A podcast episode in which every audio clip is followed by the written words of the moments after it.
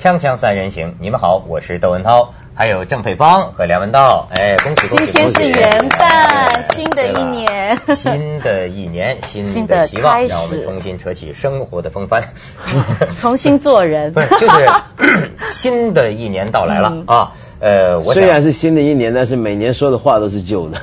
哎，不对，不一样。呃，这次对他们说的都是旧的，咱们《锵锵三人行》说的是新的。哦啊，二零零二年，今天是新的一年，咱们就讲讲幻觉，讲讲幻觉。嗯，这个。刚刚过去的圣诞节是圣，因为又有幻觉，不是 因为这种圣，因为这个圣诞节，使得一位英国的科学家发布了一个报告。哦，什么报告？他解释了什么叫圣诞老人。因为在这个呃欧美的传说中，一直传统的就是圣诞老人骑着那个鹿，骑路车飞上天，驾着路车嘛，飞上天，哗，各家各户小孩子们散礼物。对。他说：“这个东西是这个神话是怎么传来的呢？嗯，跟萨摩人当时从北欧嘛，嗯，北欧拉普兰这么一个地方吧，嗯，有一种人叫萨摩人，嗯，萨摩人呢惯用迷幻药，嗯，萨摩人，他们就是，但是萨摩人服用迷幻药的方法非常奇怪，他们是牧鹿为生的，一辈子跟鹿生活在一起，就是靠养鹿，对。吧？到现在都还是，都还是吧。然后他们呢就把这个迷幻药草啊，先给这鹿吃了。”然后鹿吃了之后呢，他们喝这个不是，他们喝这个鹿的尿，鹿的尿液。鹿吃了迷幻药之后，鹿就先迷幻了。鹿在迷幻的状态中呢，当然排泄出来的尿液自然含有迷幻呃迷迷幻药的成分。迷幻鹿尿。对，等于鹿奶好不好喝啊？好喝一点吧。但不是 奶可能就不含有了。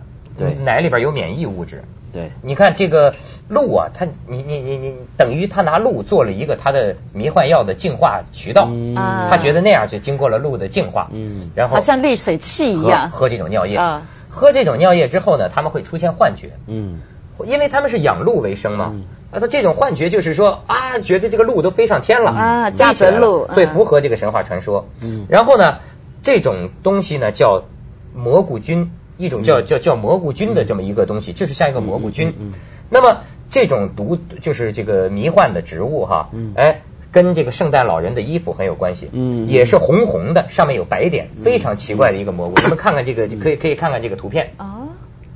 哎，你看见没有？嗯，是不是让你想起圣诞老人的衣服？就是红色的点，白色的点。对对对，所以他们他就认为这是萨摩人迷幻自己之后产生的幻觉，形成了这个自古以来的神话传说。因为当年本身这个基督教、天主教本身并没有圣诞老人这一说，它是后来融合进这个宗教的，对对吧？其实你知道，不止如此啊，北欧国家不是流行所谓的芬兰浴吗？嗯，芬兰浴我们都知道，就是进一个木房里面，然后。用高温蒸出你的汗啊，然后用高温来来来排毒，来做一种清洁的功用。因为北欧很冷，所以一般他们不会跳进水里去洗澡，那么也不会在冰天雪地里面努力烧一锅水，然后洗到一半就结冰，那么就用桑拿浴或这个芬兰浴的方法。对，那这个芬兰浴啊，他们在以前的这个洗法呢，就是拿石头烧红了石头淋水上去。是。那么后来呢，他们想到一个方法。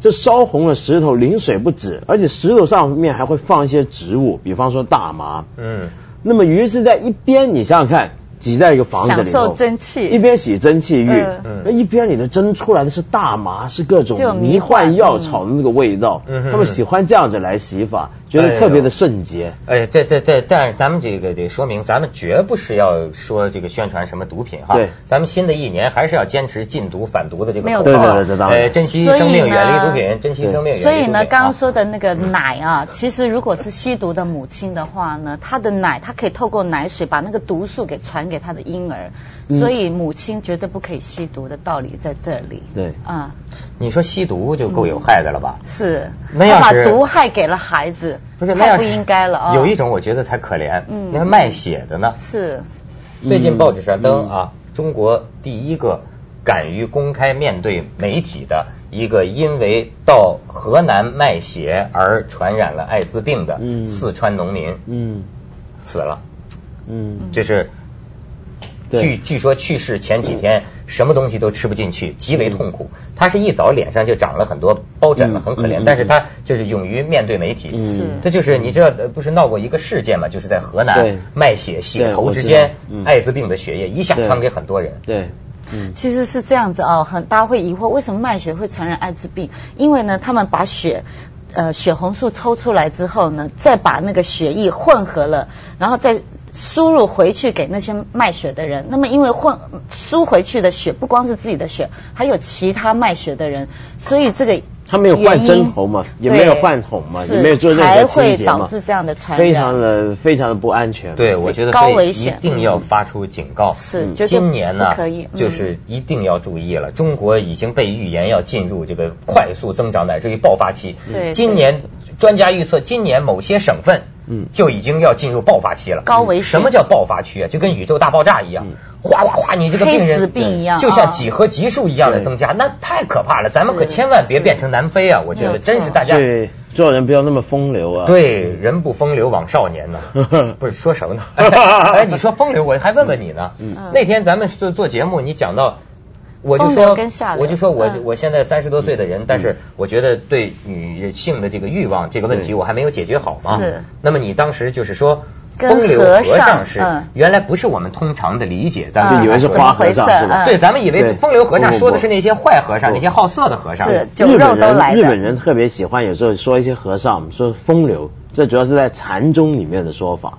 为什么呢？因为它风流的意思啊，并不是说到处留情那种风流。其实在中国本来风流也不是这个意思啊。对。它风流的意思变成是什么意思呢？就是说，呃，不至于物，不爱于物，不住于物，就是说如风不会流流如风流荡。嗯。那么你吹过什么地方？哎，你不是没碰到它，你碰到了。你也不是远远的看着他，你也不是不会经过他，但你不会停，对，就那么过去了。对，什么叫住呢？你就看见一个漂亮女孩子，本来那种美让你享受了，但是你接下来又生出了想占有的心，追求她。得到它怎么样？对，所以你就住在这儿了嘛，你就被它妨碍，你就永远不能前进了。对，风是怎么样啊？哎，我领受这个美，但是呢，我不留在你这儿，随风而逝。命命运给我什么，我就享受什么；命运给我多少，我就享受多少。除非有个女的主动走到我的房间，对吧？别的我也不会特别的以求。那么，而且他是强调，就是你不要把呃任何一个停下来的东西，你把你固定下来。因为当你对某个东西产生一个欲望的时候，比如说我对这个有一个执着，有一个欲望，那么我就把它等于给固定在我眼前，同时我也被固定了。嗯，我被它所引发的这个欲望给固定下来，产生一个捆绑在一起的一个这样关系，这就不风流了。那么他们就讲就要风流。我记得一个故事是这样，就是讲一个和尚他盖了一个庵堂，那么那个庵呢上头呢，他就哎想着说风流这个字呢是我们追求的最高境界。所以他就自然取那个名字叫风流庵，结果那个时候呢，日本禅宗里面不是有个很有名的大师，就一休嘛，对，一休经过，咯叽咯叽，对对对对对，那一休经过就看了，就跟他说，你这个庵其实不够风流。他说那怎么样才风流呢？那一休就提笔给他改那个庵堂的名字，这个本来叫风流庵，现在改的名字叫野风流庵。这个野这个一个字啊，野者的野，对，就尽得风流了。因为你讲风流安就写死了，那个风就死在这了。他说我不是风是野风流的时候，整个东西就灵活起来，又流动起来，还是符合他这种如风流动的这种禅意。对，所以实际风流和尚看来不是个贬义，而是指的还是得道的和尚。我应该做一个风流的主持人，好像是一个境界。咱们先去一下广告，一个境界。锵锵三人行，广告之后再风流。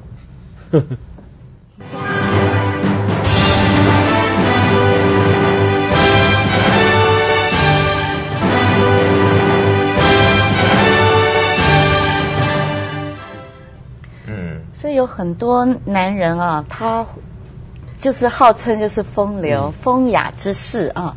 那么我们女人呢，偏偏又是在追随永恒啊，追求永恒。那么曾经就有一位这个密宗大师，他的女弟子就问他，就说现代的男女究竟有没有永恒、永远这回事儿？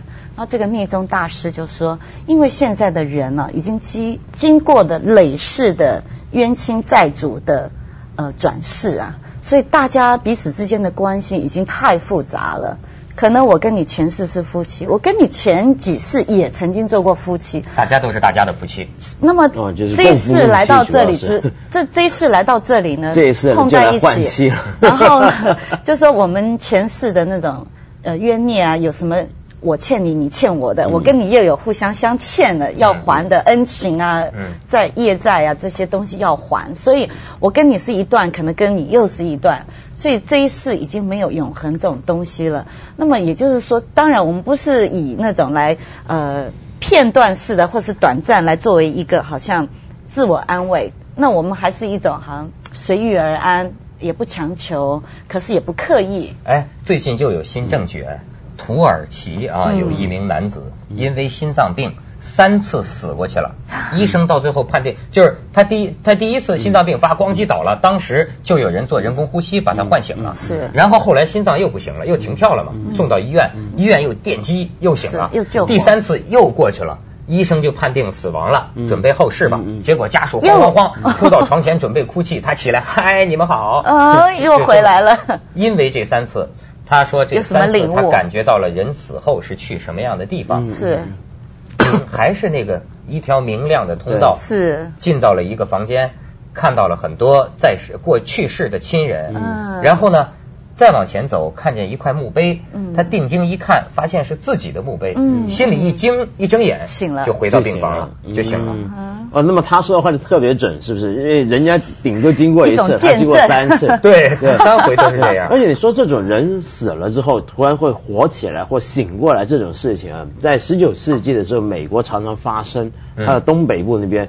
所以你现在如果去美国东北部旅行啊，你去一些老的墓园墓地啊，你会发现有一些很奇怪的东西。嗯哼。它有一些墓地呢，旁边的那坟旁边竖一根柱子，柱子上面拉一些绳子，那个绳子呢，另一端是穿到土里头的。哦。那那绳子另另一端系着什么呢？有的就已经烂掉了，有的还在，就有个铃铛。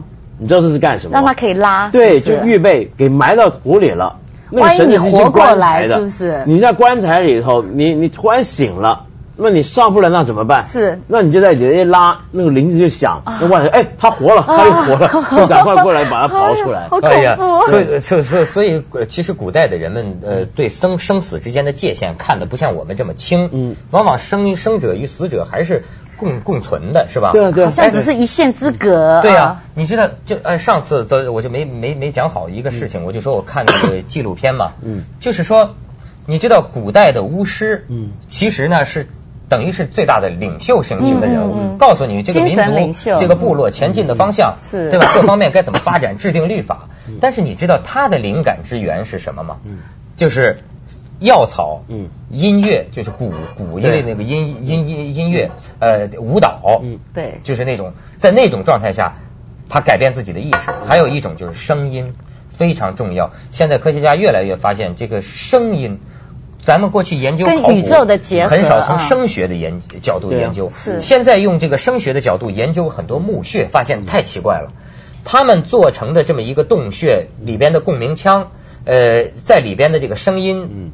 频率测试有特殊的波长，而这种波长呢，可以改变人的意识，嗯可以拿任何一个人做实验，因为呃实验者戴上耳机，就听着这个科学家在外边洞洞口敲鼓，他就感觉到，他说，哎，我觉得我离开了我的身体，嗯。他说，我觉得我身体睡着了，但我大脑还清醒，嗯。而这个事实上同时测量他的脑波嘛，不是瞎说的，是。他坐在那儿。脑波呈现出德尔塔波，嗯，德尔塔波是什么呢？是人睡得最熟的时候，你睡得最熟的时候才会出现的一种独特的脑波。嗯。但是他是坐着的呀，清醒的。哎，所以就说，呃，包括金字塔内部墓穴的这个墓室，科学家现在得出结论是什么呢？从古以来的巫师一代一代的研究改进声音。到金字塔可能就是很古老，但是到某些比较近的洞穴，你会发现它这个声学结构已经相当精密了。嗯，他研究这个干什么？为了在其中改变意识，沉入一种意识的这个特别前、特别原始的状态。嗯，在那种状态下，他看到什么呢？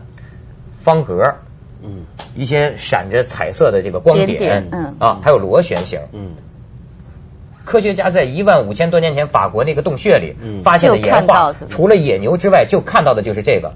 另外，野牛也不是现实中的野牛，因为它长着人的脚，所以完全是这个巫师幻觉中看到的东西。但是他以为他接通了另一个世界，醒过来之后，他就告诉这些族人应该怎么。你知道，这等于是艺术和幻觉在主导了最原始的这个人类啊。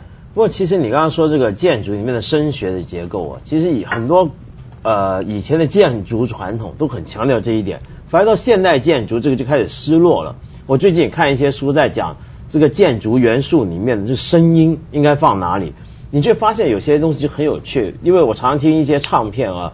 呃，譬如说，我很喜欢一个拉大提琴大师叫 r o s v o v i c h 嗯，他在拉呃呃一套巴哈的主曲的时候呢，他特别要跑到一个教堂去拉，在那边录音。对，因为在某些教堂，它的一个独特的一个声学结构底下呢，拉完某种音乐呢，就会有特别的效果出来，不同的乐曲，不同的配合。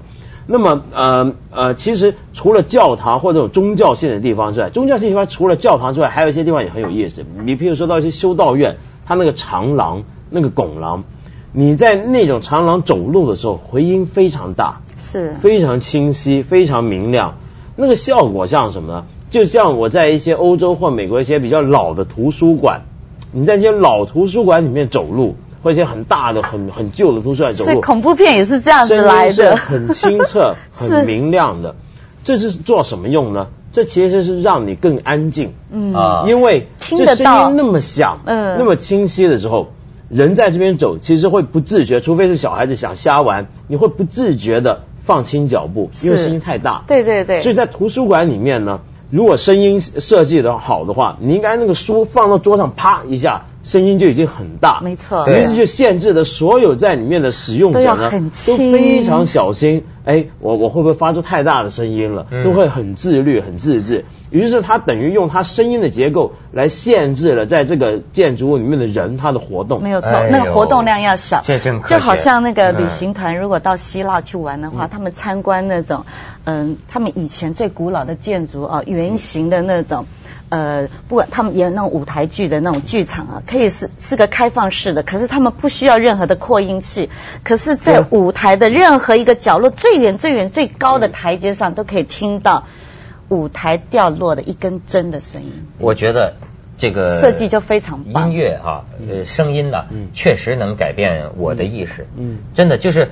呃，当然，其实我说的古代巫师，他那种结构啊，是让他进入更深的这个潜意识，完全是进入潜意识状，被催眠了。他设计这个结构的目的是为了让他自己被催眠，再加上药草、鼓声这个舞舞蹈。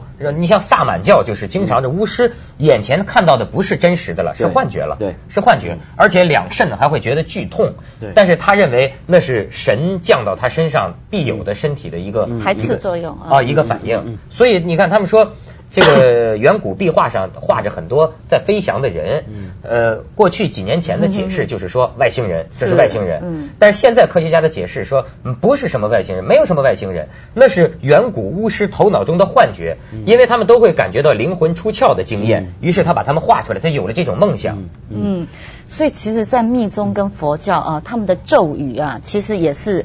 呃，强调就是跟宇宙的一种结合啊，一种共振、共鸣的声音啊。只是说它透过不同的文字，所以可能会有一点走了音了。其实他们也是一种共鸣。哎，你给我的那个我会背啊。你会啊。嗡班扎尔萨多萨玛雅马努巴拉雅班扎尔萨多迪罗巴迪查之卓买巴瓦 苏多卡要买巴瓦苏波卡要买巴瓦阿努热多买巴瓦萨瓦斯蒂玛买扎亚查萨瓦伽玛苏萨麦子当希尔杨古如红哈哈哈哈哈哈巴嘎瓦纳萨瓦达塔嘎达。班扎尔玛麦木扎，班扎尔巴瓦玛哈，萨玛雅，萨多啊，这是百字明咒。配方教给我，就是要有病人呐，或者要有什么病痛，是呃帮他念解除一些业障，解除前世的冤亲。他背下来已经不简单了，你还还能背？你你们 两个背了多久？我每天不知不觉啊，读啊，是我的心理安慰。我有些什么发愁的事儿啊，病人发愁了，你也没别的办法，噔噔噔噔噔啊，先去一下广告，锵锵三人行，广告之后见。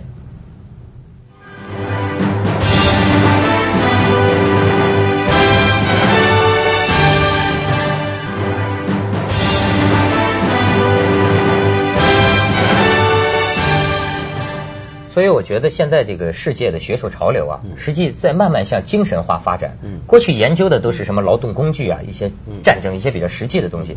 现在越来越多的这个研究历史啊，倾向于研究这个精神精神领域。而且我发现呢，你看，毒品是特别不好的东西，对吧？应该真是珍惜生命，远离毒品。但是呢，因为这种东西而来的一个词，就是嗨，嗨嘛，现在人们都说嗨嗨嗨嘛，H I G H。我发现这个词呢，呃，撇除它的这个毒品的影响，其实呢，它对我们起到了很好的作用。精神康复。它让我们开始注意啊，人在生活中一个精神享受度的一个分值。嗯嗯。比如说我过去啊，体验不到旅游的乐趣。嗯嗯。因为觉得就是爬累累累乎乎在那待着嘛。好像在赶路啊。哎，现在不同了，因为大家经常在说这个词儿，你就会觉得，哎呦，我现在说话嗨不嗨啊？